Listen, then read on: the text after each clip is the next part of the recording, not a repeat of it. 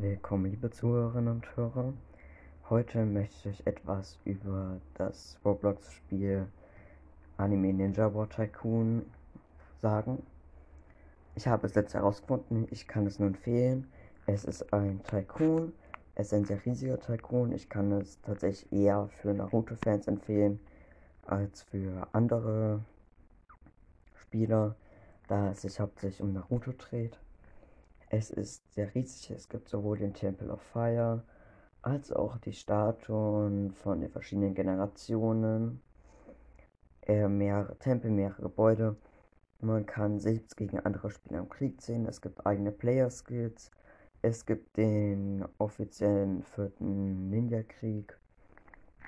Und es gibt sogar noch eine Plattform, die ich selbst noch gar nicht habe. Deshalb kann ich da leider auch nicht viel dazu sagen.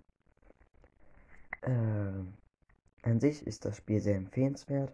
Es ist einfach voranzukommen, auch wenn man die Codes nutzt. Man kann tatsächlich sogar seine eigene Ninja erstellen und auch Skins von Madara und anderen populären Ninjas von Naruto bekommen. Das Ganze geht aber nur in dem Spiel, nicht außerhalb.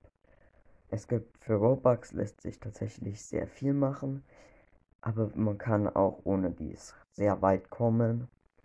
Es gibt verschiedene Arten von Ninjas. Es gibt teilweise sogar Bichus.